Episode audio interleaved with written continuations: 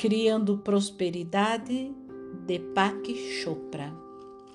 Continuando o capítulo 2, onde são apresentados 26 passos que nos levam à prosperidade. Número 21. A unidade por trás da diversidade. A consciência de unidade é um estado de iluminação em que perfuramos a máscara de ilusão que cria a fragmentação e a separação. Por trás da aparência de separação existe um campo unificado de plenitude, onde a cena e o observador são uma só coisa. Vivenciamos a unidade de consciência quando estamos apaixonados, quando entramos em contato com a natureza admirando as estrelas ou caminhando na praia, ou ouvindo música, dançando, lendo poesia, orando e experimentando o silêncio da meditação. Na unidade de consciência, nos esgueiramos pela barreira do tempo para entrarmos no parque de diversões da eternidade.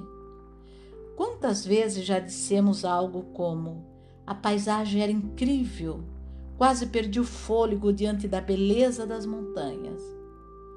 Foi como se o tempo tivesse parado. Nesse momento, você e as montanhas tornaram-se um só, em um nível muito profundo de percepção. Sabemos que eu, você, as montanhas e tudo mais somos o mesmo, o mesmo ser em diferentes roupagens. Isso é o estado de amor. Não de amor como sentimento, mas como de verdade máxima no seio de toda a criação. Passo 22 Valores. Sem valores existe confusão e caos. Quando os valores se desintegram, tudo se desintegra. A saúde desaparece, a pobreza supera a prosperidade, sociedades e civilizações desmoronam. Quando prestamos atenção nos valores que a sociedade sempre considerou sagrados verdade, integridade, honestidade, amor, fé, devoção e beleza a ordem emerge do caos e o campo de pura potencialidade em nosso interior torna-se topo poderoso, capaz de criar qualquer coisa que deseje. Riqueza sem preocupação, número 23. A consciência de riqueza implica a ausência de preocupação com o dinheiro. As pessoas realmente ricas jamais temem perder sua riqueza, porque sabem que no lugar de onde ela veio existe uma fonte inesgotável de dinheiro. Certa vez, quando conversávamos sobre um projeto sobre a paz mundial com o mestre Maharishi, Maharishi Mahesh Yogi, alguém lhe perguntou: E de onde virá todo esse dinheiro? Ao que ele respondeu sem hesitação: de onde quer que ele esteja neste momento. Item 24. Gratidão. Lembre-se sempre de externar seu sincero apreço e gratidão a todos os que o ajudam. Tenha em mente, contudo, que esse apreço não deve jamais ser fingido. A expressão da gratidão é uma força poderosa que gera muito mais do que já recebemos. 25. Vigor juvenil.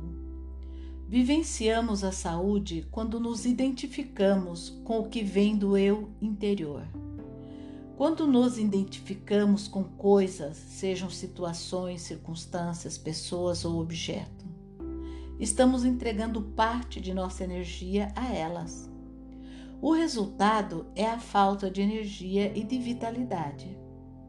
Quando nos identificamos com o eu interior, mantemos toda a nossa energia e nos sentimos dispostos, fortes e cheios de vigor juvenil. 26. Gosto pela vida. Devemos ter gosto pela vida, o que significa apreciar toda a sua exuberância e saber que existe uma única vida sob incontáveis formas. Conhecer essa vida significa saber que o poder está no momento presente, que eu sou ela, que você é ela, que tudo isso é ela e ela é tudo que existe.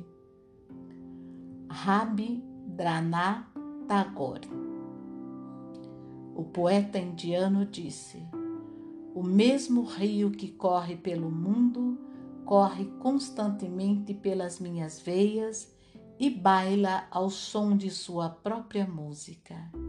É a mesma vida que grita de alegria, perfurando a terra com incontáveis lâminas de relva e explode em agitadas ondas de flores.